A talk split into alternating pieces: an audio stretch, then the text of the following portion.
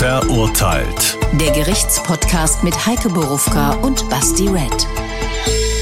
Und das sind wir. Ihr wisst ja, wir reden auch heute immer hier über echte Fälle und übers echte Leben. Wollen wir gleich loslegen, Basti? Ja, wenn du meinst. Ich meins. Der Fall. Tuce Albayrak wurde nur 23 Jahre alt. An ihrem Geburtstag ließ die Familie die lebenserhaltenden Maschinen abschalten. Zwei Wochen lang hatten Ärzte um ihr Leben gekämpft. Mitte November 2014 treffen sie und Sanel M mitten in der Nacht in einem Schnellrestaurant in Offenbach aufeinander. Es gibt Streit, mehrfach.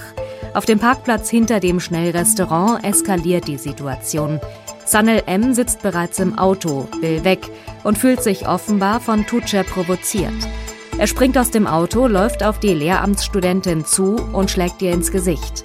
Er trifft sie so unglücklich, dass sie das Bewusstsein verliert und ungebremst mit dem Kopf auf den Asphalt fällt. Sie kommt danach nicht mehr zu sich. Im Frühjahr 2015 klagt die Staatsanwaltschaft Zanel M wegen Körperverletzung mit Todesfolge an. Im Juni 2015 verurteilt ihn das Landgericht Darmstadt zu einer dreijährigen Jugendstrafe. Im April 2017 wird der Offenbacher mit serbischem Pass abgeschoben. Er darf acht Jahre lang die Bundesrepublik nicht mehr betreten. Ja, ich glaube, zu dem Fall müssen wir, den müssen wir, glaube ich, nicht vorstellen. Ich glaube, das hat damals jeder mitgekriegt. Und wir beide haben uns gedacht, wir wollen trotzdem nochmal drüber sprechen und ich will eins vorweg schicken ich habe natürlich sehr großes Mitleid mit den, mit den, mit der Familie und mit dem Opfer selber. Ich hoffe nur, dass es jetzt nicht blöd rüberkommt, wenn ich einfach auch irgendwelche Fragen stelle, auf die man vielleicht nicht als erstes kommt. Also ich sage das nur schon mal vorweg, weil mir in den letzten Folgen auch manchmal wirklich immer wieder vorgeworfen wird, ich hätte keine Empathie mit den Opfern, aber das sehe ich auch ehrlich gesagt nicht als meine Aufgabe an. Das nur noch mal vorweg, weil das ist wirklich, ich hatte fast Schiss, diesen Fall zu nehmen, ehrlich gesagt. Ja, das ist ja auch ein schwieriger Fall. Das ist deshalb ein schwieriger Fall, weil hier direkt nach dem Vorfall, also nach der Tat, nachdem es passiert ist, eine komplette Geschichte erzählt worden ist, nämlich eine komplette Geschichte von einer Zeitung erzählt worden ist, die bis heute nicht aus der Welt ist, obwohl sie so nicht war, wie sie erzählt worden ist. Das ist ein Riesenproblem. Das heißt, die Geschichte, von der du sprichst, die ist vorher erzählt wurden, bevor man überhaupt wusste, was los ist. Es ist die Geschichte, ich äh, fasse es mal mit der Schlagzeile zusammen, Offenbacher Studentin ins Koma geprügelt. Diese Geschichte ist erzählt worden. Unmittelbar danach. Es hat eine sehr trockene Polizeimeldung gegeben. Und dann ist diese Geschichte erzählt worden. Wollen wir uns die mal anhören? Weil ich finde es ganz wichtig zu sagen, okay, wir, wir, wir arbeiten das jetzt Stück für Stück auf und gucken, was vielleicht falsch war und was vielleicht dazu kam. Frau bei Streit schwer verletzt. Bei einer handgreiflichen Auseinandersetzung ist am frühen Samstagmorgen auf dem Parkplatz eines Schnellrestaurants in der Strahlenberger Straße eine 22 Jahre alte Frau aus Gelnhausen lebensbedrohlich verletzt worden. Der mutmaßliche Tatverdächtige, ein 18 Jahre alter Mann aus Offenbach, wurde kurze Zeit nach dem Vorfall von der Polizei vorläufig festgenommen. Auf Antrag der Staatsanwaltschaft ordnete eine Haftrichterin am Wochenende die Untersuchungshaft gegen den 18-Jährigen an. In den noch anstehenden Ermittlungen soll nun herausgefunden werden, wieso es am Samstagmorgen zu der Auseinandersetzung kam. In diesem Zusammenhang sucht die Kriminalpolizei Offenbach nach weiteren Zeugen. So. Nüchtern, typisches Polizeideutsch, sehr zurückgenommen, sich nicht festlegend, was eigentlich passiert ist und der klare Satz drin, es muss erst ermittelt werden, was passiert ist. Das ist ja eigentlich auch richtig so. Zu ja. denken, okay, wir wissen noch gar nichts. Ähm, wenn ich das jetzt, wenn ich das rekapituliere, wie das damals war, als ich das mitgekriegt habe, habe ich ehrlich gesagt auch das gehört, was du eben angerissen hast, zu sagen, okay, da ging es viel um Zivilcourage, da ging es viel um, die hat Mädels beschützen wollen und da kam irgendein betrunkener, auch noch ein Migrant, der hat die verprügelt und die ist dann irgendwie gestorben dadurch. Also die, die, die Richtung, in die es geht, war schon ziemlich klar. Also als man, als wie gesagt, als es noch nicht mal ermittelt wurde, sondern das war quasi das, was passiert ist. Wir haben sofort diese Schwarz-Weiß-Geschichte genau. gehabt. Wir haben das Monster auf der einen Seite gehabt, ja, prügelt ins Koma. Komaschläger ist er fortan immer genannt worden. Ich glaube, das ist heute noch in der Welt. Und wir haben die Heldin auf der anderen Seite, diese gut aussehende, übrigens auch Migrantin, jedenfalls mit Migrationshintergrund, Lehramtsstudentin, Zivilcourage, großes Thema seiner Zeit, darf man nicht vergessen. Es hat ja auch diesen Münchner Fall gegeben, lag zwar schon ein bisschen zurück, ne? Ähm, Zivilcourage und das alles wird erzählt und das ist das Riesenproblem, glaube ich, gewesen, bevor klar ist, was passiert ist. Wollte ich nämlich gerade sagen, weil nur weil es erzählt wird, heißt es ja per se noch nicht, dass es falsch ist. Die Sache ist die, ich kann mir aber vorstellen, dass das dann auch die Arbeit für die Polizei und für die Gerichte schwerer macht, wenn du sofort Druck auf den Kessel hast. Das, ja, also diese mediale Berichterstattung, die hat ja ein totales Eigenleben entwickelt. Es hat eine Diskussion sofort gegeben, noch bevor die Ermittlungen abgeschlossen waren, soll man Tutsche Albayrak das Bundesverdienstkreuz posthum verleihen. Eine Diskussion, die aufgebracht hat der damalige Bundespräsident Gauck, die angefacht worden ist vom hessischen Ministerpräsidenten Bouffier, selber Jurist, der eigentlich wissen müsste, vor dem Ende eines Ermittlungsverfahrens darf man nicht sagen, wie es war, weil man es einfach noch nicht richtig weiß. Und eine Geschichte, die von Anfang an bei allen, die damit beschäftigt waren, also sämtliche Ermittler, wussten von Anfang an, so war sie nicht. Das ist ein Teil der Wahrheit, aber wirklich Das nur heißt, wir haben eine Gesamtgemengelage von Leuten, die probieren rauszufinden, was passiert ist. Also ich gehe mal davon aus, Staatsanwaltschaft, Polizei. Klar. Dann wird es irgendwann auch einen Richter geben, der involviert ist. Dann haben wir natürlich, und die Emotionen, ich sag mal von der Familienseite, die sind ja absolut verständlich. Die Familie darf alles. Genau, weil ich habe mir dann auch vorgestellt, wenn das meiner Schwester passiert, wäre ich glaube, ich wäre ausgerastet und mir wäre es auch egal. Und wenn ich dann solche Sachen hören würde, würde ich mich auch mit draufstürzen. Das heißt, die Familie blenden wir mal, was diese Emotionen betrifft, außen vor. Wen man aber nicht außen vor lassen kann, ist ja dann, sind ja gewisse Zeitungen, ich glaube, wir wissen alle, über welche Zeitung wir reden, wir müssen sie nicht erwähnen. Die, die spielen ja dann in dem Fall eine Rolle. Und wir hatten das, ich hatte das bei der Ever-Folge, hatte ich dich dir auch gefragt, ich, solche Sachen kenne ich eigentlich nur aus Amerika zu sagen, okay, dass die Öffentlichkeit eine richtig krasse Rolle spielt im Sinne von, wie ist überhaupt die Berichterstattung und welche Tendenz geht das in der Öffentlichkeit? Das ist ja dann hier ähnlich. Zu sagen, okay, Ja. weil die, das Gericht kann es nicht ausblenden, oder? Keiner kann's ausblenden.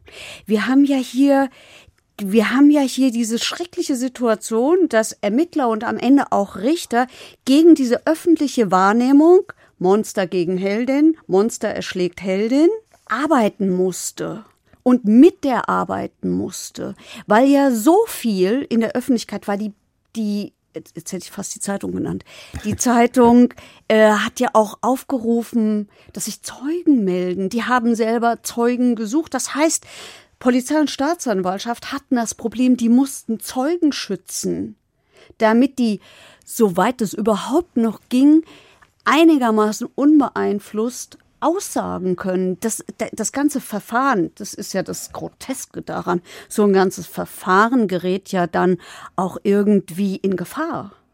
Ja, äh, du hast es eben, die Unvoreingenommenheit hast du angesprochen. Wir, weil es ist ja auch ein Video dann sofort, das daran erinnere ich mich noch. Es gab sofort dieses, da gibt's ja dieses, ja, ich hätte jetzt auch wieder fast die Zeitung genannt, aber es gibt ja dann diese Videos, die gehen dann schon rum und das sehe ja dann ich und ich habe ja eigentlich theoretisch damit gar nichts zu tun und ich schaue mir das an und dann, ich werde auch noch später darauf zurück, äh, zurückkommen zu diesem Video. Wir haben jetzt einen Ton zu dem Video, wo, wo der Staatsanwalt äh, das uns mal einordnet, was sowas bewirken kann. Das Video ist natürlich Fluch und Segen zugleich. Man hat anhand der Zeugenaussagen gemerkt einfach, dass die verunsichert waren. Teilweise Wahrnehmungen aus dem Video geschildert haben, teilweise war es überlagert und auf Nachfrage stiftete es nur noch mehr Verwirrung. Das war die eine Seite. Auf der anderen muss man sagen, konnte man natürlich froh sein, dieses Video zu haben, denn da konnte sich jeder selbst ein objektives Bild von vor allem den unmittelbaren Kerngeschehen machen. Und ich denke, auch aufgrund dieses Videos kann man eigentlich eine realistische Einschätzung dann abgeben, was sich dort ereignet hat an diesem Abend und wie auch dann äh, die Befindlichkeiten der Beteiligten waren. Ja, das hat der ermittelnde Staatsanwalt Alexander Homm im Prozess gesagt. Man hört es daran, dass man das Piepsen von den Sicherheitsvorkehrungen da am Gericht gehört hat. Ähm, vielleicht sagen wir noch mal dazu, dieses Video zeigt, oder dieses Video kommt aus der Überwachungskamera dieses Schnellrestaurants, wo es passiert ist, hinten auf dem Hof, auf dem Parkplatz.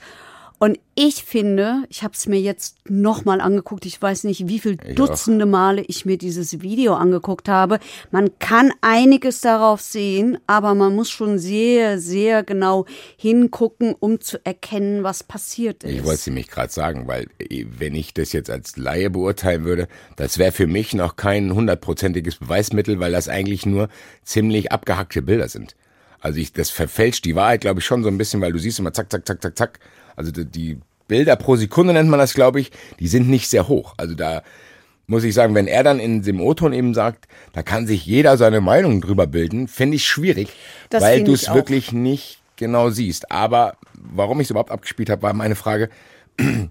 Das zeigt ja jetzt ganz deutlich, dass diese Ermittlungen, die ja eigentlich im Idealfall irgendwie unvorbelastet und wirklich äh, ja, rational passieren sollten, das ist ja hier gar nicht mehr gegeben. Das heißt, du hast ein Video, du hast die Öffentlichkeit, du hast dieses Framing zu sagen, gut gegen böse, schwarz gegen weiß, wo- wonach die Leute ja sowieso schon immer irgendwie sich sehen, was ja dann noch mal schwieriger wird. Wie ist das dann für die Ermittler? Also das beeinflusst das ja, ich habe es schon mal gefragt, aber das beeinflusst das ja von vornherein die ganz, ganz gesamte Ermittlungsarbeit.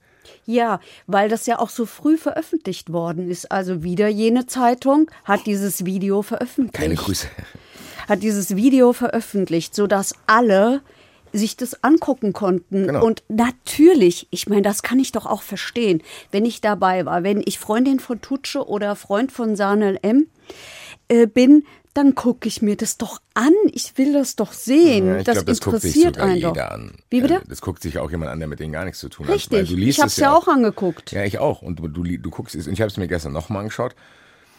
Und ich finde, dass man da natürlich das Verhalten von ihm so ein bisschen sehen kann. Von aber man, ihr auch. Ja, das habe ich zum Beispiel nicht gesehen. Vielleicht habe ich ein anderes Video gesehen. Aber du siehst, wie du es gesagt hast, was man gar nicht sieht, was in dem Schnellrestaurant passiert ist. Das spielt gar keine Rolle. Und du siehst halt wirklich auch wirklich immer so abgehackte Bilder. Die Frage ist aber für mich, das darf ja trotzdem gar keine Rolle spielen.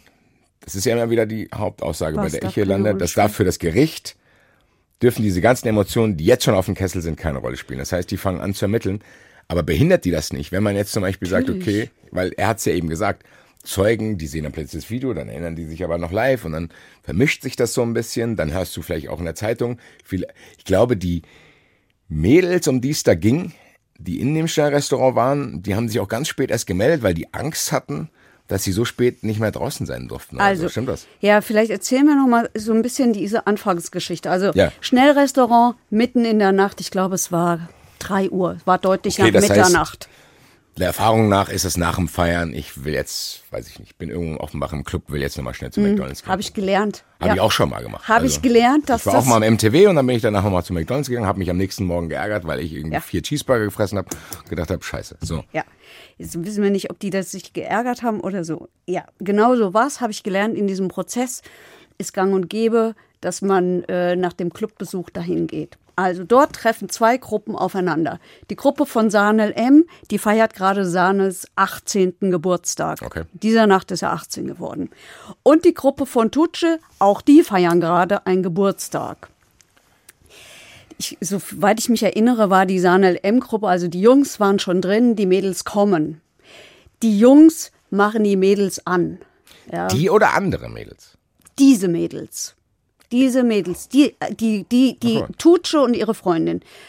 Eine Freundin von Tutsche ist eine ziemlich große Frau gewesen, die dann auch noch High Heels trug. Die Jungs sagen, hier bist du eine Transe. Die Okay, sagt, Ich muss das ganz kurz Ja. klarkriegen für mich, weil ich hatte die ganze Zeit bis eben das Gefühl, das wären zwei andere. Ja, die kommen noch. Ach, die ich weiß, welche du noch. meinst, Okay. ja. Du meinst die beiden 13-jährigen Mädchen. Genau, ich ja, hatte, ich hatte erst gedacht, die, also ich wusste gar nicht, okay. Die sind da auch, aber keiner sieht's, weil die sind unten in der Toilette. Okay, gut, Ja, dann so. bitte weiter. Die spielen noch keine Rolle. Also, Jungs, komm- Jungs machen die Mädels an, sagen zu der einen großgewachsenen auf High Heels bist du eine Transe. Die sagt, das ist der erste Kontakt. Quasi. Das ist, das ist der erste Kontakt. Die sagt, ähm, hier, was willst du? Du hast ja nicht mal drei Haare am Sack. Ne? Und dann geht das hin und her. Dann beruhigt sich diese Situation. Und dann kommen diese zwei 13-jährigen Mädchen ins Spiel. Diese zwei 13-jährigen Mädchen sitzen unten in dem Schnellrestaurant, die Toilette. Ich bin hingefahren, habe es mir angeguckt, auch weil ich mal wissen wollte, was man da so hören kann. Also unten vor der Toilette sind die beiden Mädchen und die haben später dann wohl gesagt, wir wollten einfach auch mal lange aufbleiben. Also es war keines, auch das Bild war falsch. Es war keineswegs so, dass da zwei betrunken, total betrunkene 13-Jährige nachts vor der, vor der Toilette in, bei, bei im Schnellrestaurant. Jetzt fast passiert. fast passiert. Bei, Im Schnellrestaurant sitzen. So, und dann ist es wohl so, dass Tutsche die Mädchen hört. Die Jungs gehen da runter, machen die Mädchen an, sagen, hier kannst du bei uns übernachten und so, das Übliche. Nochmal, nochmal. Also die Gruppe von Sahne LM geht runter auf Toilette und trifft dann auf diese anderen Mädchen. Mhm, Sahne war wohl zuerst gar nicht dabei, kam Aber dann später auf jeden Fall diese dazu. Gruppe. Diese, die da Jungs treffen, treffen die dann die, zum auf die, Mal treffen auf die zwei 13-jährigen Mädchen vor der Toilette. Machen die an, sagen, hier könnt auch bei mir übernachten, ja, ja. so, wie es Klassiker, halt so ja. ist. Es wird ein bisschen lauter, Mädels, wahrscheinlich haben die gesagt, lass uns in Ruhe, sonst was. Und das hat Tutsche Das hört Tutsche. Okay. Tutsche hat offensichtlich den Eindruck, oh, ich muss da eingreifen, ich muss da helfen. Verständlich erstmal. Erste Reaktion, die ich habe, zu denken, mhm. okay, da sind. Gab aber nichts zu helfen, sagen die Mädchen. Haben sie später im Prozess gesagt. Weißt du, und auch im Ermittlungs. Wenn man, wenn es ein bisschen lauter wird und du hast das Gefühl, die haben mich eben schon beleidigt, also ich kann zumindest den ersten Impuls nachvollziehen, zu sagen, okay, ich habe eben. Ich kann den total nachvollziehen. Ich finde den auch mutig. Es ist nur nicht das, was man Deeskalation nennt. Also sie, sie sie und ich glaube, sie hat eine oder zwei Freundinnen dabei gehabt. Also die gehen da runter zur Toilette und schlichten das wohl. Und es wird laut. Und während dieser kompletten Auseinandersetzungen, die sich ja in mehrere Teile, jetzt sind wir schon im, bei, bei der, sozusagen in der zweiten Runde sind genau, wir das ja zweite Aufeinandertreffen. Genau. Die kennen sich ja aber dann eigentlich schon und sind sich aggressiv gegenüber, beide Gruppen. Also wenn ich mal küchenpsychologisch sage, und das kann ich gut nachempfinden, wird die geleitet worden sein, das wäre mir übrigens auch passiert, von dem Gedanken, so mein Freund, jetzt zeige ich dir mal, ja, wo hier oben und wo hier unten ist. Also das kann ich sehr gut nachvollziehen, dass man da meint, so jetzt ist aber gut, ja. Ja, weil die Eben ja denen gegenüber auch schon, so aggressiv genau. und sagen, ey, was bist du für eine Transe? Dann gehen die ja davon aus, ja. dass sie zu den Mädels da unten auch nicht ja. nett sind. Und also, dann klingt logisch. Passiert das, was offensichtlich immer passiert, also dann die einen sagen Hure, die anderen sagen Hurensohn, geht's hin und her. Offenbar schwerste Beleidigung. Ich kann das übrigens überhaupt nicht nachempfinden. Ich habe einen Kollegen in diesem, einen männlichen Kollegen mit Migrationshintergrund in diesem Prozess gefragt, was löst denn das aus in jemandem? Weil ich spüre gar nichts, wenn ich diese Wörter höre. Der hat diese Frage von mir nicht verstanden und hat gesagt, das ist doch völlig klar. Also das scheint völlig klar zu sein. Nur mir scheint es nicht klar zu sein. Ne? Vielleicht muss Ja, man das ich- auch im Hinterkopf ja, behalten. Ich weiß schon, also ich, ich muss, wollte gerade sagen, da, da, da muss man auch jedem seine eigene Bewertung lassen, dass, dass wenn irgendwie Ja, das ist die Beleidigung der Mutter. Genau, und dass das das, einfach das so, dass es dann vielleicht so ein Ehrbegriff ist, der zu sagen, okay, das, du verletzt Ja. meine Ehre und ja, ich, das bewertet jeder anders. Also ich, ja. Und nicht. aber ich glaube tatsächlich, dass dieser ähm, in diesem Fall auch dieser Migrationshintergrund da ne, wohl eine Rolle spielt. Ja, Ja. da scheint es doch noch mal stärker zu sein. Es ist auch egal. Ja, ich finde schon, dass das eine Rolle spielt, weil ich, ich kenne auch, ich habe viele Jungs, äh, ja, ich nenne es jetzt mal grob vom Balkan, da spielen diese, diese Beleidigungen, glaube ich schon. Ich glaube schon, dass du jemanden Für so. Sie aber auch. Ja, ja, klar. Und nein, ich meinte jetzt aber, wenn man zu ihm Hurensohn sagt, dann, dass es für ihn schlimmer ist, wie als, wie du es gesagt hast, als für mich zum Beispiel. Ja, ich kann es überhaupt nicht verstehen. Gehen wir aber einfach mal so. davon aus, so, zu sagen, also das, ist das sie schlimm, sie stürzt ist das da runter und sie, sie, sie, sie grätscht dazwischen. Ja. Wie gesagt, die Mädchen haben später gesagt und haben auch bei der Polizei gesagt, es gab überhaupt keinen Grund. Wir haben uns überhaupt nicht, wir haben uns nicht bedroht gefühlt. Sie scheint es aber so wahrgenommen zu Genau, haben. Deshalb sage ich immer, und das ist mir auch wichtig, ähm, Stichwort Verhöhnung von Opfern, das ist, der- ich bin weit davon entfernt. Ich glaube, Tutsche war eine unglaublich couragierte junge. Frau und das finde ich gut. Wollte ich gerade Ja. sagen, also der erste Impuls ist ja gut, gerade wenn du dann, Ja. wenn du dann denkst, okay, das sind irgendwie auch noch 13-, 14-Jährige. Ich Ja. hätte es vielleicht auch gemacht. Ja. Also zu sagen, Ja. ey Leute, verpisst euch, äh, ihr wart eben schon aggressiv, jetzt noch Jüngere, die sich nicht so gut wehren können wie vielleicht diese Gruppe. Ja. Und vielleicht sagen wir noch eins dazu. In diesem Schnellrestaurant war, also das ist einfach, das hat, da sind spielen in diesem Fall so viele Zufälle, leider viele schreckliche Zufälle eine Rolle. So in diesem Schnellrestaurant war auch ein Türsteher aus Offenbach, der ziemlich bekannt ist, wohl auch unter den Jungs. Dann hören wir uns da einfach mal an, was der gesagt hat. Wir haben zu den Jungs gesagt, die sollen ruhig bleiben, ja, oder wir schmeißen raus. Deswegen, ja. Ich habe gesagt, die sollen einfach mal die Klappe halten, um ganz normal zu sagen. Dann wurden die auch ruhig, dann haben die auch nichts mehr weiter gesagt, nichts gemacht. Deswegen, und beim Rausgehen hat sich einer von den äh, Jungs entschuldigt bei uns und war, war für uns die Sache somit erledigt. Wir haben gedacht, oh gut, dann ist alles in Ordnung, also laut unserer Erfahrung, die wir im Nachtleben haben. Also dieser Türsteher äh, hat uns dieses Interview nach seiner Zeugenaussage vor Gericht gegeben. Und dieser Türsteher hat in diesem Prozess gesagt, wir haben gedacht, es wäre ruhig. Nämlich nach dieser, dieser Situation, ja. Wir haben gedacht, es wäre ruhig, wir kennen uns doch so aus. Hätten wir gewusst, dass es weitergeht draußen, wir wären nie gegangen. Und das muss ich nämlich auch sagen, weil bei allem, wenn ich jetzt nicht gewusst hätte, was alles Schreckliche noch folgt, hätte ich jetzt auch zu dir gesagt, ja, meine Güte, das habe ich auch schon gesehen. Wenn ich früher, weiß ich nicht, dann bin ich draußen, dann gibt's Palaver. Also das, wenn du in Frankfurt feiern gehst, kann es dir mit einer hohen Wahrscheinlichkeit passieren, dass du ähnlichen Szenen irgendwie beobachten kannst, sage ich mal. Das ist ja jetzt, was da jetzt ja. passiert ist, ist jetzt per se noch nichts Unfassbares. Deswegen kann ich die Aussage von dem Türsteher auch verstehen, zu sagen, ja, dann ist er wahrscheinlich hingegangen, das waren jüngere Leute, dann kommt ein Türsteher, die haben alle Angst vor dem, sagt, ey, jetzt beruhigt euch und die sagen, ja, sorry, Bruder, bla bla bla. Ja, sonst die, schmeißen wir euch raus, hat, so, genau. haben sie denen gedroht. Und das, das hat heißt, ja auch funktioniert. Ja, eben, bis hierhin haben wir noch eine normale Situation. Und jetzt kommen wir in die Situation, wo ich auch wieder das Video gesehen habe, dann stehen auch ganz, ganz viele Leute auf diesem Parkplatz. Also. Ja, es ist dann so, dann geht Sahnel und die, seine Jungs, die gehen raus. Genau, das sieht man auf dem Video auch. Und man sieht auch auf dem Video, dass der Kumpel ihn auch die ganze Zeit zurückhalten will. Genau. Und man sieht aber auch, dass er schon im Auto war. Am An also ich muss sagen, ich, wir, wir, wir dröseln jetzt mal auf. Ich, was ich gesehen habe, dass ich rauskomme, also die Gruppe um Sanel, er und sein Kumpel. Ich sehe auch keine Gruppe, ich sehe nur die beiden eigentlich immer. Also der Kumpel, der ihn zurückhalten will und ihn.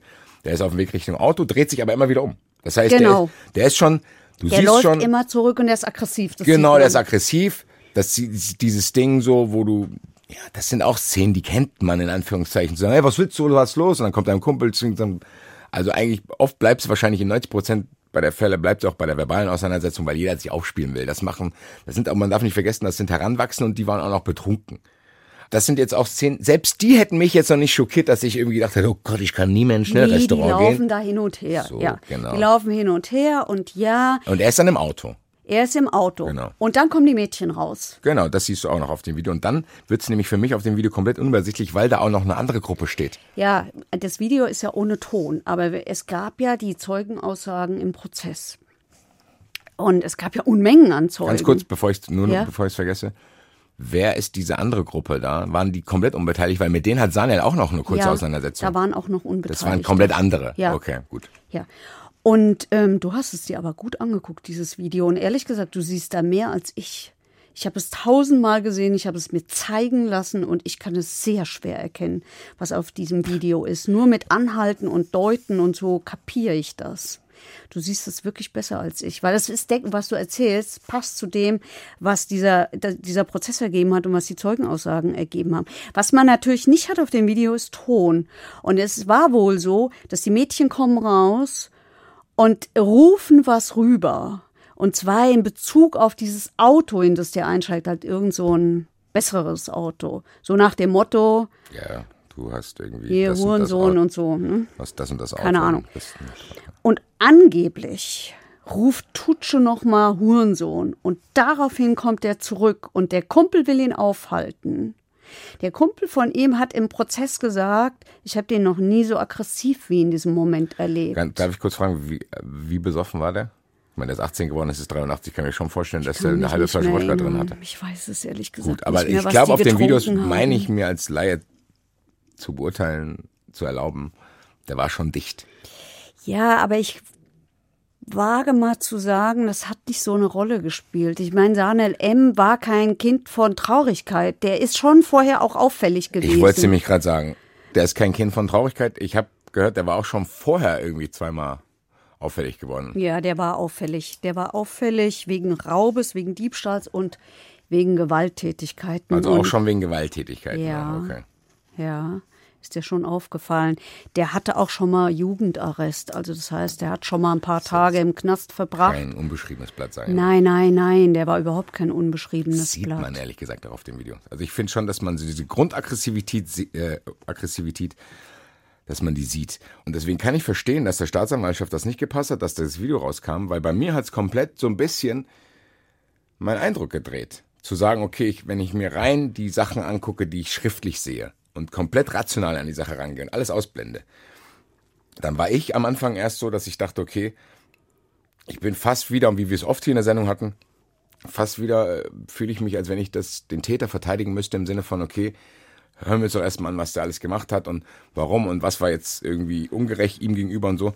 Ich muss sagen, als ich das Video gesehen habe, ich habe mir am Anfang erst die Frage gestellt, wie hält die Familie dieses Pech aus? Also ich war so von wegen, okay, das ist ja echt unglücklich. Dann gibt es irgendwie eine Ohrfeige und dann fällt einer auf den Boden und das ist Pech. Ich muss ganz ehrlich sagen, wenn ich das Verhalten von ihm sehe und die Vergangenheit von ihm, dann hat er dieses Pech auch echt herausgefordert. Natürlich hat er es herausgefordert, deswegen stand er auch vor Gericht und natürlich ist er auch zu Recht verurteilt worden. Die Frage ist nur, wie wird die Geschichte richtig erzählt? Also man darf eben auch nicht vergessen, dass Tutsche ihn auch provoziert hat. Genau, Die und das wäre ja das sich gewesen. gegenseitig provoziert. Es war nicht einseitig. Genau, und das, das ist auch das. Und vielleicht probieren wir es einfach wieder chronologisch weiterzumachen. Wir Ja. waren eben dabei, der kommt nochmal aus dem Auto raus, weil sie nur sagt, ey, du Hurensohn, was hast du für ein scheiß Auto? Und dann kommt er Irgend nochmal in der raus und dann, Dann kommt er er raus. Der Dann kommt in denselben Zustand raus, wie er vorher schon war, wo sein Kumpel ihn aber noch zurückhalten konnte. Richtig. Und der Kumpel versucht es auch jetzt wieder. Genau. Das hat er nämlich auch im Prozess sehr, sehr, sehr eindrücklich erzählt, wie es ihm nicht gelungen ist. Es ist ihm nicht gelungen, ihn zurückzuhalten. Und, ähm, und Tutsche geht eben auf ihn zu. Die geht eben auch nicht aus der Situation raus. Die geht auf ihn zu. So, und dann, und dann passiert's eben. Und dann haut der zu. So. Da ist für mich die Frage, wie haut der zu? Mit der Faust oder mit der Flachhand? Nicht mit der Faust. So viel ist klar. Ja gut, da gibt's ja nicht mehr viele andere Möglichkeiten, das heißt Flachhand. Ja. Und Das der, heißt, wir reden hier über eine Ohrfeige. So würde ich es jetzt in wir reden über, ich würde sagen, wir reden über eine Ohrfeige. Im Urteil steht, wir reden über einen harten Schlag. Ich weiß nicht, wie das in dieses Urteil gekommen ist. Ich habe das nicht gehört. Ich habe das auch nicht aus dem gerichtsmedizinischen Gutachten gehört, dass es ein harter Schlag war. Es war ein Schlag und der traf sie am oder aufs Ohr. Okay. Und das ist jetzt die Szene. Wir haben es jetzt beschrieben, wie es dazu kam. Das ist ja auch, und wir haben es ja oft hier besprochen, da gibt es auch kein Schwarz oder Weiß. Das ist wirklich eine Situation, die können wir beide auch nicht beurteilen, weil wir waren auch gar nicht dabei. Wir können es jetzt nur probieren, so rational wie möglich zu beschreiben.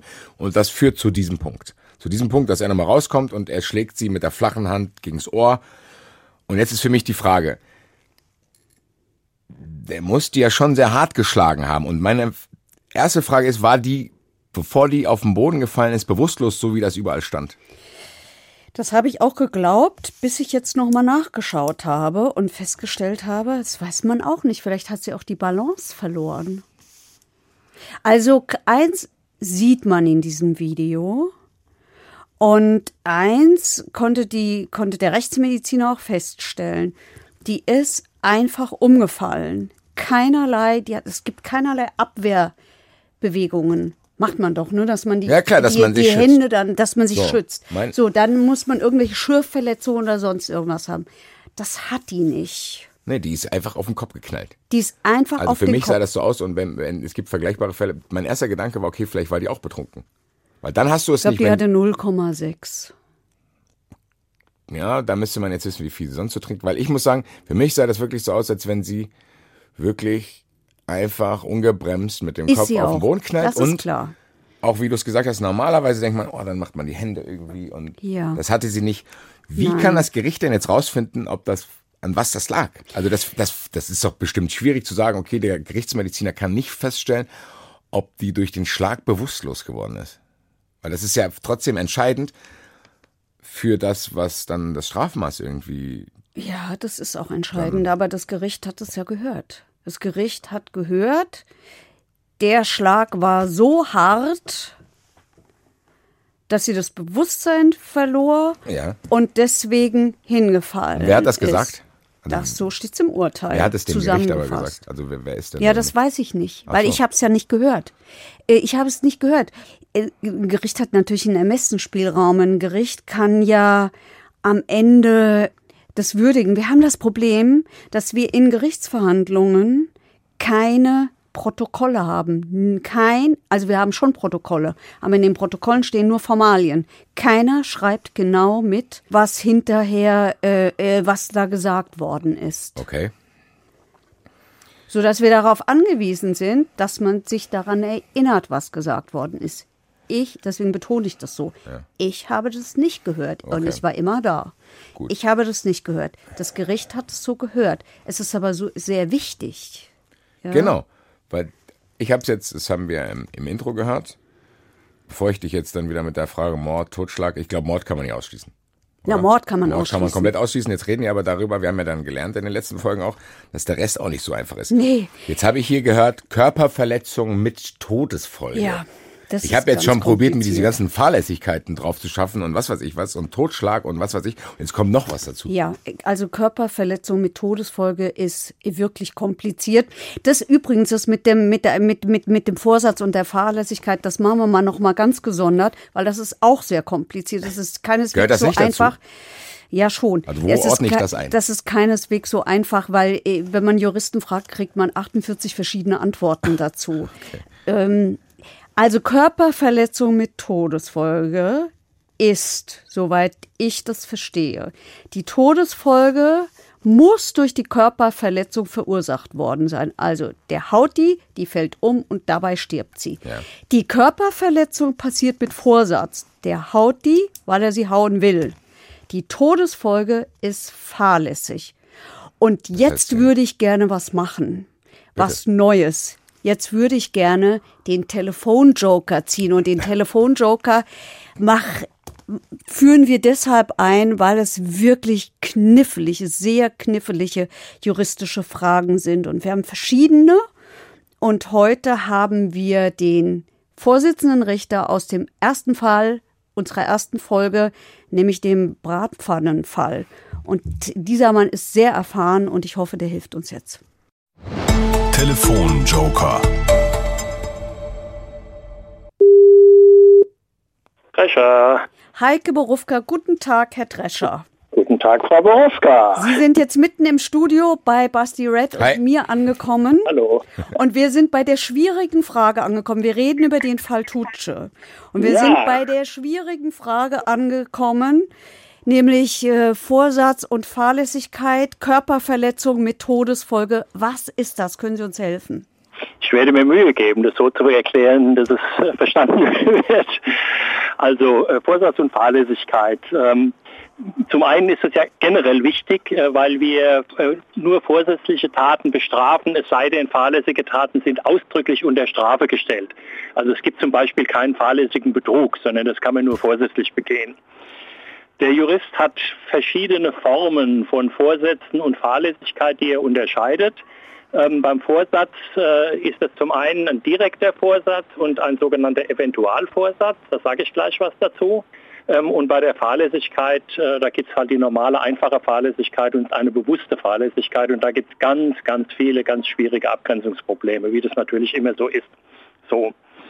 Ähm, Vorsatz, da gibt es zum einen die Absicht, äh, das ist sozusagen der, der Willensvorsatz, das heißt, einer hat irgendwas vor zu tun und das zieht er durch ähm, und dann ist er alles, was damit zusammenhängt, dafür ist er äh, verantwortlich äh, zu machen, ähm, auch wenn es möglicherweise Folgen sind, die nicht erwünscht sind. Also ein Brandstifter, äh, der ein Haus äh, in den Brand setzen will, weil eine Versicherungssumme kassieren will und da leben Menschen drin und das weiß er und die verbrennen, dann wird er auch wegen der Tötung dieser Menschen mitverurteilt, obwohl es eigentlich gar nicht sein Ziel war, sondern sein Ziel die Versicherungssumme war.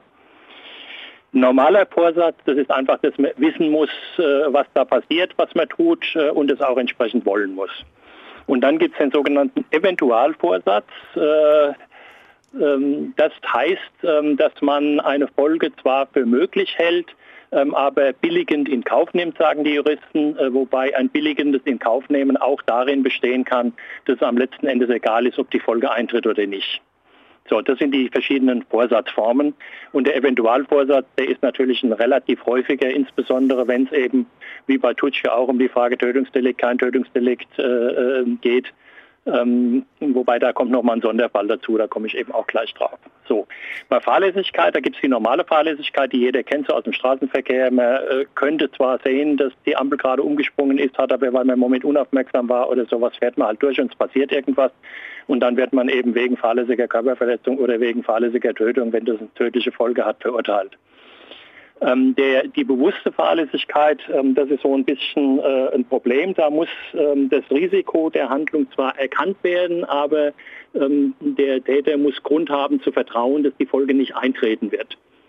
Ähm, und das ist natürlich zwischen dem Eventualvorsatz und der bewussten Fahrlässigkeit. Das ist eine ganz, ganz schwierige äh, Abgrenzung, die da ähm, jeweils zu treffen ist.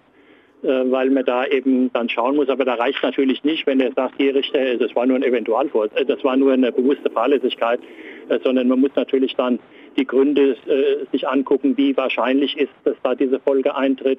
Wie ist er überhaupt drauf? Konnte er das erkennen? War das hier eine besondere Fallgestaltung? Wie hat er sich ansonsten ähm, verhalten und dergleichen mehr?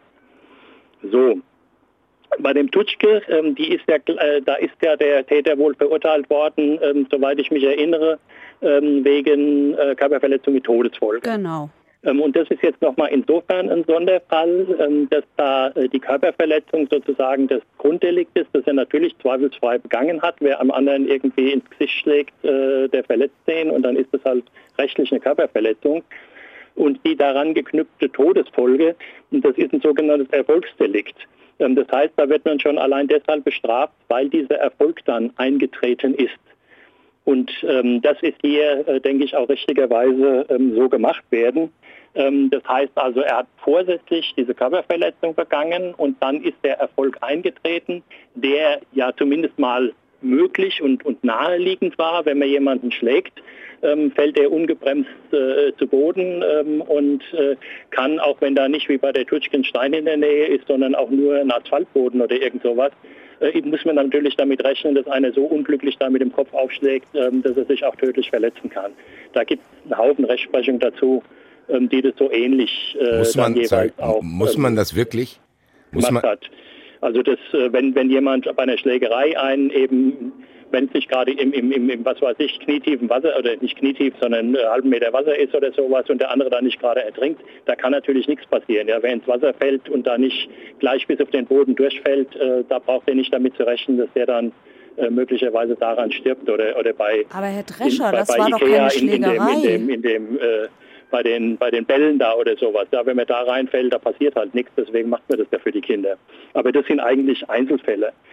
Also, die Körperverletzung muss vorsätzlich sein und die Folge, ähm, die muss er letzten Endes irgendwo äh, vorhersehen äh, können und das muss eine einigermaßen naheliegende äh, Folge sein. Also das, das Risiko, dass das zu einem Tod führen kann, muss letzten Endes irgendwo der Tat innewohnen. Und das ist natürlich, wenn jemand jemanden anderen angreift, eigentlich immer der Fall. Ähm, eine fahrlässige Tötung, das ist eigentlich so der Klassiker, sind natürlich die ganzen Straßenverkehrsdelikte, äh, wenn dann eben einer äh, wegen eines Augenblickversagens über eine rote Ampel fährt oder in einem Krankenhaus, äh, wo aus Versehen mal die falsche Spritze gegeben wird und jemand kommt zu Tode ähm, oder bei einem Bauwerk, wo irgendwo eine Absicherung nicht ordentlich gemacht wird ähm, und dann fällt einer runter, weil da irgendein, an einem Gerüst irgendein Geländer fehlt oder irgend sowas. Ja. Okay. Das ist so das, was ich im Moment jedenfalls dazu sagen kann. Ich hoffe, das ist halbwegs verständlich. Ja, also ich muss sagen, das war jetzt viel, weil es viele Szenarien waren. Ja, ja, natürlich. Aber zumindest können wir das, worüber wir jetzt gerade reden, äh, können wir uns besser einordnen. Vielen Dank. Ja. Vielen herzlichen Dank. Wenn noch irgendwas ist, melden Sie sich einfach. Ne? Ciao. Tschüss. Danke, tschüss. Ja, er sagt, das muss naheliegend sein und das bezweifle ich in diesem Fall. Ich bezweifle in diesem Fall, dass es diese Ohrfeige und nennen wir es ruhig Schlag, also ja. dass es diesen Schlag gegeben hat und der damit rechnen musste, dass sie so fällt, dass sie dabei zu Tode kommt. Aber das hat er doch eben gesagt. ja, gesagt. ich, ich, Deswegen meine Nachfrage ich eben. folge dem aber nicht, weil, wenn wir uns mal überlegen, es hat jahrelang, jahrzehntelang ein Züchtigungsrecht von Eltern gegeben. Ich habe nachgeguckt. Bis November 2000 war es Eltern erlaubt, ihre Kinder zu schlagen. Musste ein Vater, eine Mutter bei jeder Ohrfeige also damit rechnen, dass das Kind, weil es ist ja auch viel leichter, so unglücklich dabei hinfällt, dass es stirbt? Wahrscheinlich, also so habe ich es eben verstanden. Also ich habe ja auch eben extra nochmal nachgefragt. Aber das ist ich weiß gar nicht, ob ja, ich weiß ja, siehst und das meine ich. Wer bestimmt das? Also ist das rechnen wir das nach Wahrscheinlichkeiten aus oder was? Naja, Wenn dann, ich sagen von weiß ich nicht, von 100 Schlägereien, nein, da stirbt nein. dann einer. Nein, nein, es geht doch immer um die komplette Situation. Es geht um den, es geht vor allen Dingen, was, was geht dem im Kopf vor? Wahrscheinlich nicht viel gerade. Er hat doch eben uns erklärt, die Folge, also dass die stirbt, muss vorhersehbar sein. Das muss er vorhersehen können. Aber er hat es, er hat es jedem, der an der Schlägerei teilnimmt, unterstellt. Deswegen, das habe ich ja nicht verstanden. Zu sagen, okay, der, also wie ich es verstanden habe, er hat ja dann das Beispiel mit dem knietiefen Wasser genommen. Das heißt, wenn ich gerade nicht im knietiefen Wasser bin und hau jemandem in die Fresse, dann muss ich davon ausgehen, dass er sterben kann. Und das sehe ich zum Beispiel nicht. Ich auch nicht. Weil sonst, sonst hätten wir, glaube ich, am Wochenende in Deutschland 5000 versuchte Morde Ich jedes sehe Wochenende. das ehrlich gesagt auch nicht so. Ich, ich sehe in diesem Fall auch eher die fahrlässige Tötung, nämlich Ich bleibe jetzt bei der Körperverletzung mit Todesfolge, das reicht mir. Ja, aber die fahrlässige Tötung ist, ich, ich, das ist das doch sehr viel mehr. Ich, das kann, ich, das kann passieren, dass sie stirbt, aber ich rechne doch nicht damit. Genau. Das ist So. aber fahrlässige Tötung und nicht Körperverletzung mit Todesfolge. Und deswegen ist dieser Fall für mich eher eine fahrlässige Tötung, als, das, als dass er verurteilt worden ist. Übrigens vom Bundesgerichtshof ist das Urteil gehalten worden. es ist auch alles sehr, sehr schwierig, weil wir trotzdem, und ich, trotzdem ist man auch dabei zu sagen, wie wir beide gerade über, drüber reden, ist es, hört sich das, und ich probiere das auch immer so zu bewerten und ich erwische mich dabei, dass ich eben gerade über Schlägerei nachgedacht habe, wo zwei Typen sich kloppen. Wir reden hier ja trotzdem, und das sorgt natürlich auch, und selbst bei mir, für eine andere Emotionalität, hier schlägt ein Mann eine Frau. Ach ja. Ja, das ist, ist dann, auch das, nein, das, Argument. ich wollte das nicht sagen, ich, wollte- ich wollte nur eine Frage einleiten. Ich wollte einfach fragen, spielt das eine Rolle? Ob dich, wenn jetzt, keine Ahnung, Stefan und Matthias sich hier gekloppt hätten, dasselbe wäre passiert. Spielt das, ju- natürlich im emotionalen Aufschrei, der wäre anders gewesen, zu Recht auch. Aber spielt das juristisch gesehen eine Rolle? Natürlich spielt es eine Rolle, aber das spielt nicht eine Rolle, weil das eine Frau ist, sondern das spielt eine Rolle, wer ist da erfahrener, wer ist aggressiver, wer ähm, Okay, hat vielleicht schon eine, eine Menge Vorstrafen er. hinter sich. So. Also ich meine, Tutsche war keine Schlägerin, das, das würde ich jetzt mal Nee, behaupten. Sie, alles, was wir jetzt besprochen haben, ist sie auch eigentlich in dem Fall, außer dass sie ihn jetzt die ganze Zeit beleidigt, ist es für mich nicht so, dass ich naja, sage, die das spielt aber auch eine Rolle. Klar Warum hört sie nicht auf? Warum legt sie auf diesem, auf diesem Parkplatz nochmal nach? Die Situation war doch schon durch. Ja, aber ich finde, dass du dann da auch zu hohe Maßstäbe ansetzt. Und wir haben, wir haben, ja, wir haben einen O-Ton von einem Staatsanwalt, der vielleicht meiner Meinung ist. Vielleicht sollte man die Geschädigte einfach so sein lassen, wie sie auch von der Familie geschildert wurde. Als eine couragierte, freundliche und hilfsbereite junge Frau, eben ein Mensch. Und deswegen muss man sich vielleicht auch gar nicht wundern, dass ein Mensch dann auch, wenn er beleidigt wird, zurückbeleidigt. Das bringt hier auch keine andere Qualität in das Verfahren und es rechtfertigt keinen Schlag und es macht äh, das Ende auch auf keinen Fall besser. Aber es macht das Ganze einfach zu einem menschlichen und nachvollziehbaren, lebensechten Vorgang.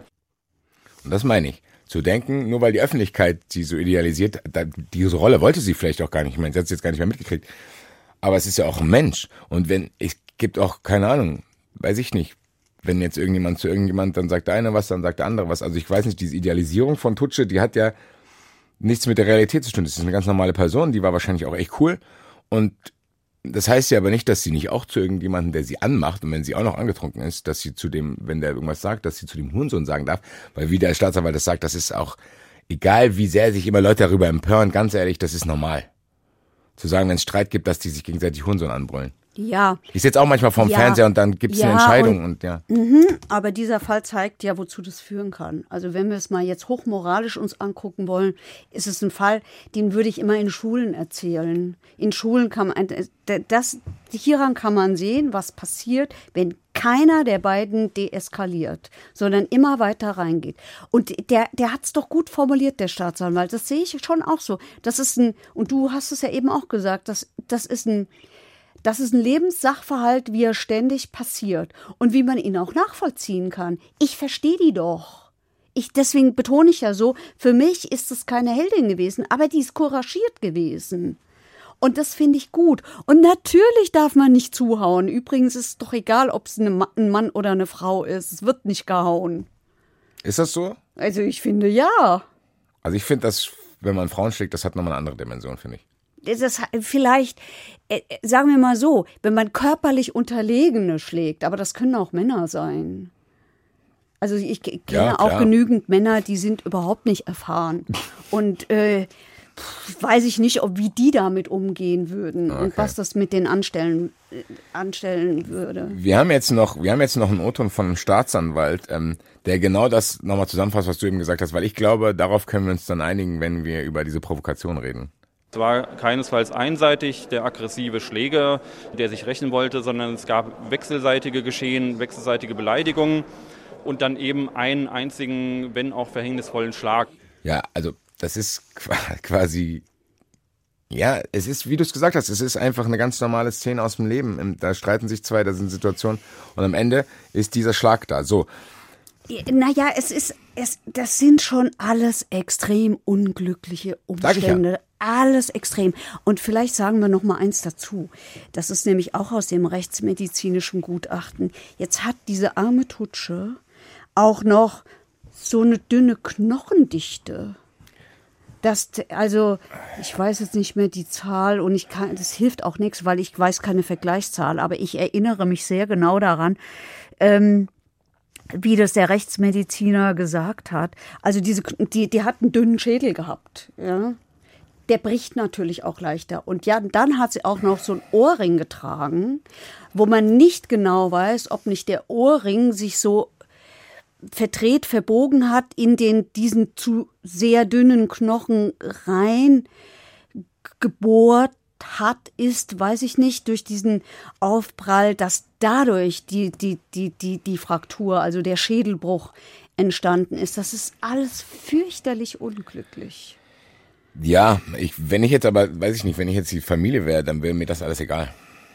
Würde ich sagen, ich würde nicht denken, ach, der war ja doch nicht so böse, weil wegen dem Ohrring, sondern das sind alles Sachen, da, da würde ich einfach sagen, ich kann mir überhaupt nicht vorstellen, wie diese Familie mit diesem, und es ist, wie du es gesagt hast, trotzdem auch Pech, wie die damit klarkommen und ich kann dann verstehen, wenn sie dieses Pech nicht akzeptieren wollen, sondern die ihren ganzen Hass auf diesen Typen richten. Ja, so war das auch. Das hat Weil da tut man sich nur leider keinen Gefallen. Klar, dass diese- weil diese Prozesse dann auch schlechter laufen.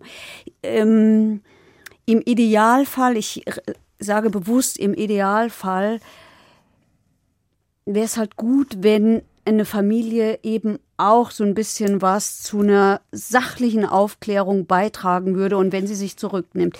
Der Vorsitzende Richter hat das versucht. Zum Beispiel, es waren viele Verwandte von Tutsche da und die hatten alle am ersten Verhandlungstag so ein T-Shirt an mit dem Konterfei von Tutsche. Das hat der Vorsitzende Richter untersagt. Warum hat er es untersagt? Weil er versucht hat, so viel Emotionen wie möglich rauszunehmen. Ist ja auch sein gutes Recht, aber ich Das finde nicht, ist, dass man das ist von der nicht nur Familie sein verlangen gutes Recht, das ist sogar richtig. Ja, ja, klar, ist das richtig, aber ich finde trotzdem, ich habe es glaube ich schon mal gesagt, ich finde, da sind dann die Angehörigen die falschen Ansprechpartner. Ja, es ist aber auch sehr ungeschickt und es ist eben leider auch geschehen, dass äh, die Brü- Brüder von Tutsche eben leider auch dieses, wie ich finde, hässliche Wort Hurensohn verwendet haben in diesem Prozess. Ja. Das war auch Gut, aber nicht. das sind Sachen, die, Nee. die verstehe ich, ehrlich gesagt. Ich würde Ja. auch da stehen und wenn jemand meine Schwester umgebracht hätte, dann würde ich auch sagen, was bist du für ein Hurensohn? Und dann würde ich auch ein T-Shirt von meiner Schwester anziehen, weil ich glaube nicht, dass man an mich die einfach die Anforderungen stellen sollte. Natürlich muss das Gericht das machen, aber ich doch nicht. Also die Familie doch nicht. Die kann sich doch nicht hinsetzen und sagen, ah ja, vielleicht war das ganz unglücklich gewesen. Ich weiß nicht, ob man das verlangen sollte. Vielleicht musst du dann, wie du es gesagt hast, vielleicht muss man dann einfach sagen, okay, ihr schreit hier die ganze Zeit rum, geht raus. Ja. Weil das findet ja, das trägt ja nicht zur Wahrheitsfindung Ich bei. sage ja nicht, dass das nicht erlaubt ist, aber im Gerichtssaal hat es nichts verloren. Gut. Da darf das wirklich nicht hin. Da gebe ich dir recht, auch wenn ich hier beide Seiten verstehen kann. Also Ja. da muss die Ambivalenz muss ich aushalten. Liebe Grüße an die Katrin. Ähm, Komm, probieren wir vorzukommen, sonst haben wir irgendwie hier eine Doppelfolge bald. Der Typ ist dann verurteilt worden, wir haben es eben gehört, Körperverletzung mit Todesfolge. Zu drei Jahren Zu drei Jahren. So, meine erste Frage. Gut. Was für ein Typ war das? Weil der war 18. Jugendstrafe habe ich gelernt, weil ich war auch persönlich betroffen, da werde ich an anderer Stelle nochmal darüber erzählen. Ähm, das ist ja nicht immer gleich, das machst du nicht vom Alter abhängig, sondern eher von der Sozialisation des Menschen, oder? Zu sagen, Von der okay, geistigen Reife. genau, das heißt, es kann auch theoretisch ein 25-Jähriger, ah, vielleicht eine Grenze. Nee, nee, nee, nee, nee. Also, Mit bis wann geht das? 21 ist Schluss. Komplett Schluss, auch wenn ich Ja. mit 22 irgendwie noch, Ist weiß vorbei. ich nicht, probiere mein Abitur Brau- zum nein. 80. Mal nachzuholen, okay. Also maximal 22. 21. 21 kann es auch sein, dass man schon mit 18 nach Erwachsenenstrafrecht verurteilt wird, Ja. wenn man zu, keine Ahnung, er arbeitet schon seit er 14 ist und hat irgendwie schon ein Kind oder Es so. ist weniger das Arbeiten, es ist mehr die geistige Reife. Wer bestimmt die? Das macht das Gericht am Ende, Wie denn? indem es sich Gutachten holt. Von? von psychiatrischen Sachverständigen, die sich mit sowas auskennen. Und in, in dem, wo- wobei, warte mal, im Jugendstrafrecht sitzt die Jugendgerichtshilfe mit drin im Prozess und die Jugendgerichtshilfe, in diesem Fall kennt dann einen Sanel M, weil sie mit ihm ja schon zu tun hatte, und gibt eine Beurteilung ab und eine Empfehlung, ob der nach Erwachsenenstrafrecht oder nach Jugendstrafrecht verurteilt werden muss. Daran muss sich ein Gericht nicht ha halten. Ich habe es aber ehrlich gesagt noch nie erlebt, dass es das nicht tut, sondern die folgen den meistens. Gut, und das ist jetzt in dem Fall auch passiert. Das heißt Jugendstrafrecht, drei Jahre. Ja. Klingt wahrscheinlich für die Ersten in der Öffentlichkeit nicht sehr viel. Also ich kann mir die Leute vorstellen, die sagen, was? Und dann hat er die umgebracht und jetzt nur drei Jahre. Also ist nicht viel. Drei Jahre Jugendstrafe ist nicht wenig. Also ist nicht wenig. Ja, weil die Höchststrafe im Jugendstrafrecht liegt bei zehn Jahren. Drei Jahre, das ist schon ganz ordentlich. Und drei Jahre hat dieses Gericht auch verhängt, weil es gesagt hat, der braucht jetzt mal Zeit. Der braucht jetzt mal Zeit, sich um sich selbst zu kümmern. Also sich um Ausbildung zu kümmern, über sich nachzudenken und ja tatsächlich, das ist ja die Idee von allem, auf einen besseren und auf den richtigen Weg zu finden. Ja, kann ich nachvollziehen, höre aber auch schon die Stimmen, die sagen, ja, Kuscheljustiz und dann soll er über sich nachdenken, der hat gerade ein Mädchen umgebracht und ich finde das eine schwierige Diskussion, weil, wie du es schon gesagt hast, was soll man sonst machen? Also ich nee, glaube auch, nicht dass der Familie, nein, aber sonst? ich glaube auch nicht, dass der Familie es helfen würde. Ich glaube, vielleicht würden sie es im ersten Moment denken, aber ich glaube nicht, wenn die sagen würden, ja, der wird jetzt lebenslang weggesperrt. Sie gehen wir mal den, den theoretischen Fall äh, davon aus. Das hilft ja der Familie auch nicht. Die kommt ja nicht wieder. Richtig. Keine Kommt- Strafe ist hoch genug, weil Tutsche ist tot. Ja, eben. Und das ist so schrecklich, dass man das Ja. kaum aushalten kann. Und wie soll das für die Familie sein? Das darf man ja aber dann trotzdem, ja, diesen Hass, den man dann hat, der hilft ja keinem weiter, wenn man sagt, okay, der Typ muss jetzt auch sein Leben lang bestraft werden. Also so, es gibt ja trotzdem, es gibt ja trotzdem diese Gedanken, zu sagen, okay, du hast die umgebracht, dann bringen wir dich jetzt auch um. Ja, das sagen ja auch Opfer häufig. Das stimmt ja auch. Die sagen, wir haben lebenslang. Ich weiß aber nicht, wie man dieses Dilemma lösen kann. Natürlich ist Vielleicht es darf so. man jetzt auch gar nicht den Anspruch an die Justiz haben, dass das so ist, weil diese Schre man muss ja auch eins mal festhalten, diese schrecklichen Sachen passieren nicht aufgrund der Justiz, sondern die Justiz beurteilt diese Sachen. So also das finde ich eine wichtige Information zu sagen, Leute, man kann das dann nicht alles auf die Gerichte schieben. Also diesen Schmerz und den Hass, den man hat als Opferfamilie, als Angehöriger, den kann man ja trotzdem nicht an diesem System auslassen, sondern den muss man, diesen Weltschmerz muss man vielleicht aushalten, zu sagen, das ist einfach Schicksal. Zu sagen, okay, das ist so blöd gelaufen und keiner kann dir die Fähigkeit geben, das auszuhalten. Das ist halt einfach so. Und ich finde das, weiß nicht, also ich habe gestern echt viel darüber nachgedacht und wenn ich mir wirklich überlegen würde, das würde einer von meinen Leuten irgendwie passieren, ich könnte das, glaube ich, nicht aushalten, sage ich jetzt, vielleicht ist man dann in der Situation auch stärker, als man denkt, keine Ahnung. So, genug von uns. Gehen wir weiter. Wir haben drei Jahre. Was mich echt hat stutzen lassen, ist dieser Beisatz, ja, der wurde dann abgeschoben, acht Jahre. Wie kommt Ja. das denn zustande? Weil das war mir klar gibt's immer wieder diese Forderungen, ja, kriminelle Ausländer sollen bitte verschwinden. Naja, ja. Aber hier ist es ja, was für ein Instrumentarium ist da, dass das überhaupt geht? Sanel M. hat keinen deutschen Pass. Sanel M. ist zwar in Offenbach geboren und groß geworden, ja. aber er hat keinen deutschen Pass, er hat einen serbischen Pass. Und Weil Sanel er den Deutschen M, nicht wollte oder ist er in Deutschland geboren? Das oder? weiß ich nicht, okay. warum. Das weiß ich nicht, warum. Ich würde mal annehmen, so wie ich den erlebt habe, die Frage hat sich dieser Familie nicht gestellt. Aber das weiß ich nicht, das spekuliere ich. Er hatte ihn eben nicht. Okay, und dann kann der Staat sagen, okay, dann, du darfst jetzt acht Ja, Jahre der ist weg. natürlich, jetzt dürfen wir nicht vergessen, der war vor dem Fall Tutsche, war er auch schon straffällig geworden. Der ist aufgefallen, Raub, Diebstahl, Gewalttätigkeiten. Der war kein Unbekannter. Mhm.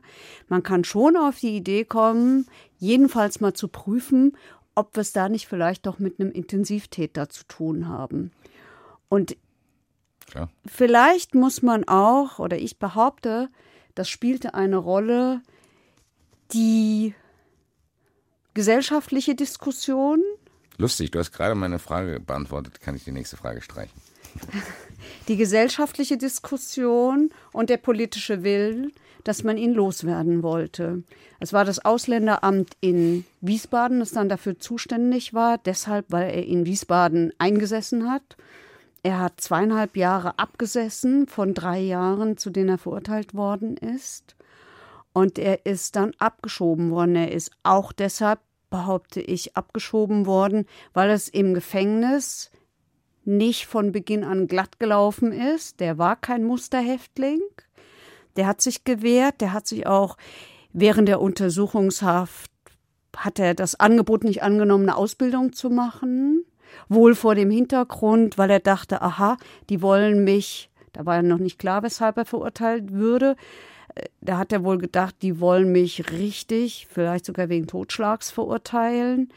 Ähm, deswegen bieten die mir hier eine Ausbildung an. Also das Signal, ich bleibe hier länger und da soll ich halt mal eine Ausbildung machen. Das hat er abgelehnt. Das wäre ihm sonst zugute gekommen, sicherlich in diesem Prozess, weil er gezeigt hätte, dass er was ändern will. Er hat aber dann im Gefängnis eine Ausbildung gemacht, nämlich zum Maurer. Und, äh, und hat sich dann wohl tatsächlich verändert, jedenfalls nach dem Gutachten, das ihm am Schluss geschrieben worden ist, wird dann immer so eine Sozialprognose gemacht und die war gar nicht schlecht für ihn, die war eigentlich ganz gut und trotzdem ist er abgeschoben worden. Es hat nämlich einen Vorfall gegeben im Gefängnis. Also die hatten irgendwie Sport da ja. und er sollte Sportgeräte wegräumen und hat dann gesagt, ich meine, würde ich auch sagen, typisch 18-Jähriger, ja. Den mache ich aber nicht, weil das ist der XYZ, der ist eigentlich dran. Hat es halt nicht gemacht. Das ist ein Vorfall. Richtig. Und dann gab es, warte, und dann gab es da, deswegen Ärger. Und äh, dann sagt, sagt die, da hier die Justizvollzugsbeamtin, ähm, sagt dann zu ihm, okay, du hast Sportverbot am nächsten Wochenende. So, und jetzt macht er den folgenschweren Fehler. Er nuschelt vor sich hin, was Schlampe. Das Wort Schlampe fiel natürlich mehrfach in, im Tutsche-Prozess, neben Hure und Hurensohn. Und das hört eine. Die Betroffene hat es gar nicht gehört. Und das hört eine und die zeigt ihn an. Und jetzt landet er wieder vor Gericht. Und äh, da ist es aber so, weil dankenswerterweise der Oberstaatsanwalt, der da mit im Prozess saß, mitgekriegt hat, dass Sahnel im Gefängnis die Kumpels zurückgehalten hat. Ne, die wollten ihn rächen. Ja, wollten die Anzeigerstatterin, äh, äh, keine Ahnung, ärgern, schimpfen, be beschimpfen, beleidigen. Ich weiß es wer, nicht genau. Wer, wer, war das denn? Naja, seine Kumpels da mit Insassen. Ja, ja, aber da gibt es auch auch so einen Chorgeist. Die Dame, das war eine Angestellte, oder? Ja, ja. Also ja, gut. Das war da so eine Justizvollzugsbeamtin heißen ja. die. Man darf nicht Schließerin sagen. Das mögen die überhaupt nicht. Ähm, Gut, dass du es erwähnt hast. Und äh, weil, er, weil er gesagt hat, lasst die in Ruhe, hört auf, ja, ähm, ist ihm das zugute gekommen. Deswegen ist er vom Jugendgericht nur ermahnt worden. Das ist die niedrigste Stufe. Ja, also das ist wirklich der Zeigefinger. Das machst du jetzt aber nicht mehr. Und trotzdem behaupte ich, war es das, was ihm am Ende ja letztlich das Genick gebrochen hat und was zu dieser Abschiebung geführt hat. Und gegen diese Abschiebung hat er sich versucht zu wehren. Die Begründung in dieser Abschiebung äh, war, weshalb man ihn abschiebt, die Gefahr, dass er weitere Straftaten begeht und das und äh, die Tatsache, die haben zwei Gerichte angenommen, bis hin zum Verwaltungsgerichtshof in Kassel, dass die Resozialisierung gescheitert sei, das wäre nicht hinnehmbar und deswegen ist er abgeschoben worden. Das machen die dann, wie du vermutest, an diesem Incident da ich fest. Ich glaube schon. Okay, und dann haben, haben die da verschiedene, sagen wir mal, es gibt irgendwie, ist es wie ein Strafmaß dann so, das kann sein, dass du ein Jahr nicht mehr nach Deutschland darf, zwei, fünf, acht. acht.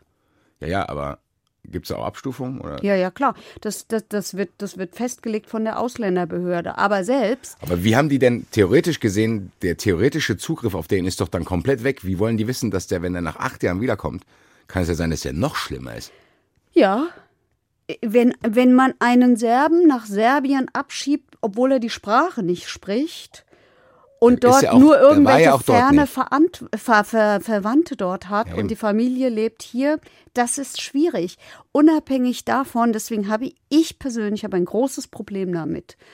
Der ist hier in Deutschland groß geworden, nämlich in Offenbach. Der ist hier in Offenbach zu so einem verkorksten Kerl geworden. Und dann gehen wir her und schieben den ab und sagen, soll er doch in Serbien Leuten eine reinhauen? Das ist doch die Idee. Wir sagen doch, ja, der wird weiter Straftaten Deswegen, deswegen habe ich mich gewundert, dass er überhaupt, weil er ist ja ein Soll er es doch dort erledigen? Da habe ich ein großes Problem mit. Ich verstehe es auch nicht, wenn man das, wenn man dem System die Intention unterstellt, die es vorgibt zu haben, zu sagen, das soll, der soll wieder fresh in der Birne werden. Das trägt nicht dazu bei. Nein. Du gibst einfach nur die Verantwortung ab. Nein, das trägt und nicht dazu bei. Und du kannst ja theoretisch, kann er nach acht Jahren wieder herkommen und dann haben wir vielleicht einen noch viel schlimmeren Intensivtäter. Ja, der kann das beantragen. Er kann es Ach, beantragen. So, also im Moment, das ist, im Moment gibt es einen Vollstreckungshaftbefehl. Das heißt, wenn der an irgendeiner Grenze hier ja, aufläuft, dann. acht Jahre lang, ja. äh, dann wird der sofort kassiert und wird ja. wieder zurückgegeben geschickt. 2017 ist er abgeschoben worden, also zwei Jahre sind jetzt schon vorbei, bleiben immer noch sechs, was ja viel ist, wenn ich so jung bin. Der ist ja total jung. Ich habe ja. jetzt noch zwei kleinere Fragen. Bei so einem Urteil habe ich ja vorhin schon mir vorstellen können, was da irgendwie, keine Ahnung, Leute kritisieren dran. Kalkuliert ein Gericht das ein? Zum Beispiel bei der Verkündung oder so, dass die wissen, okay, wenn wir, wenn die Öffentlichkeit das jetzt erfährt, dann rasten die Leute aus oder ist das denen völlig egal und die blenden das aus? Ja, ja. Das ist wie, ich komme immer wieder zu den Vergleichen. Das ist immer wieder, ich lande immer wieder bei den Vergleichen, qua meiner Sozialisation. Wenn ein Fußballer sagt, er liest nicht, was über ihn in der Zeitung steht. Machen das Gerichte auch oder kalkulieren, also ich kann es mir vorstellen. Sie sagen ja, es häufig, dass also, sie es nicht lesen. Okay. Ähm, oft bin ich überrascht, wie gut es gelingt. Ich glaube es ehrlich gesagt nicht. Ich glaube es nicht, dass man das in so einem Fall schafft, da hat es der Vorsitzende Richter in der Urteilsbegründung auch gesagt. Und ich meine, da war es ja sowas von spürbar und sichtbar. Alle Zeugen waren beeinflusst von, von der Berichterstattung. Alle Zeugen waren vor allen Dingen von diesem Video beeinflusst. Die konnten nicht mehr auseinanderhalten so gut, was sie wirklich gesehen haben, worüber sie geredet haben oder was sie vielleicht in diesem Video gesehen haben. Ja, das ist ja auch schwierig und hat diesen Prozess auch beeinflusst. Ich habe noch eine ganz andere Frage, weil ich will nicht, dass sie runterfällt, weil die, die interessiert mich persönlich auch ein bisschen. Wie ist das eigentlich für Anwälte von solchen Leuten? Kriegen die auch irgendwelche Drohungen oder Anfeindungen? Weil ich kann mir vorstellen, dass das für den Anwalt von Sanel M gar nicht so einfach ist. Zu denken, okay, ich komme da hin, dann hockt die Familie mit T-Shirts da und die ganze Öffentlichkeit hat sich die Meinung schon gebildet. Du bist ja dann quasi auch so ein ja, Advokat des Teufels, sag ich mal. Ja, weil die Leute das immer verwechseln. Weil die Leute die Verteidiger und die, den Angeklagten in einen Topf werfen. Aber so ist es doch gar nicht. So ist es doch gar nicht. Ähm, Verteidiger sind ja auch nicht bescheuert. Und äh, es soll auch welche geben, die haben ein Herz und Moral. Also die sehen und wissen schon auch, wen sie nur sympathisch finden oder nicht. Wobei ich muss mal eins dazu sagen. Bei Sanel M war das gar nicht so schwierig, wie, wie sich das vielleicht anhört. Ich war nämlich zum Beispiel ziemlich beeindruckt von dem. Der hat nämlich was gemacht, was man nicht so häufig erlebt. Dieser Typ hat nicht eine Träne um und über sich selbst vergossen. Das kommt nicht so häufig vor. Der hat genau einmal geweint in diesem Prozess und das war, als er sich bei den Eltern entschuldigt hat. Und als er gesagt hat, das war der größte Fehler meines Lebens. Das war das einzige Mal, wo der geweint hat. Ansonsten hat er sehr zurückgenommen, Fragen beantwortet, die ihm gestellt worden sind. Und man hat schon auch gehört, ähm, ich traue mich jetzt nicht zu sagen, äh, was für eine schlechte Kindheit der hatte, weil das ja immer so abgetan wird. Aber ähm, so wie er das geschildert hat, mich hat es für ihn durchaus eingenommen das war keiner, der über sich selber gejammert hat. Und ich habe dann später mit ihm sogar noch mal selber reden können, als er schon in Serbien war. Ja. Habe ich Kontakt zu dem aufgenommen. Okay. Ich wollte mal Telefon wissen. Oder? Ja, ich habe mit dem telefoniert. Ich wollte mal wissen, wie es dem geht. Und auch da war der so unglaublich zurückgenommen. Er hat zum Beispiel nicht darüber gejammert, dass er abgeschoben worden ist, sondern er hat mir gesagt, ach, es geht ganz gut und er arbeitet bei seinem Cousin, der hat da irgend so eine Fabrik und da, da könne er arbeiten. Auch da kein Gejammer. Jetzt kann er mir Theater vorgespielt haben, kann schon sein, aber warum sollte der das eigentlich? Ja, ich glaube, der hat halt auch, wie du es schon gesagt hast, im Endeffekt, der trägt dieses Päckchen ja auch mit. Also aber selbst ja. wenn er, unterstellen wir ihm mal, er wäre irgendwie ein, keine Ahnung, ein Psychopath, der keine Empathie hat, das glaube ich nicht. Nein, aber selbst wenn, da trägt er trotzdem das Paket mehr. Er muss jetzt weg. Er kann, also der hat hier eh schon kein gutes Ding gehabt, das wird wahrscheinlich jetzt nicht ja, besser. Nicht nur, er muss sie weg, er ist verantwortlich für den Tod von einem jungen Menschen. Ja, aber ich habe ihm ja gerade unterstellt, dass er ein äh, so, Psychopath ohne Empathie ist. Dann ist, ich meine, die reinen Konsequenzen für ihn sind ja auch schon. Und das andere kommt ja noch dazu. Und er ist ja wirklich, selbst mit der Aussicht, wieder nach Deutschland zu kommen, ja, also der muss ja wahrscheinlich den Namen ändern auch. Also dieser Name ist ja wirklich durchs Dorf getrieben worden, äh, eine ganze Zeit lang. Und ich, ich finde auch, dass wir heute in unserem Gespräch gesehen haben, dass es gar nicht so einfach ist. Weil ich auch in meiner Beurteilung, ich schwanke immer noch. Wenn keine Ahnung, wenn wir es morgen aufnehmen würden und in einer Woche nochmal, vielleicht würde ich immer wieder anders reagieren, weil es einfach auch nicht einfach ist, das zu bewerten.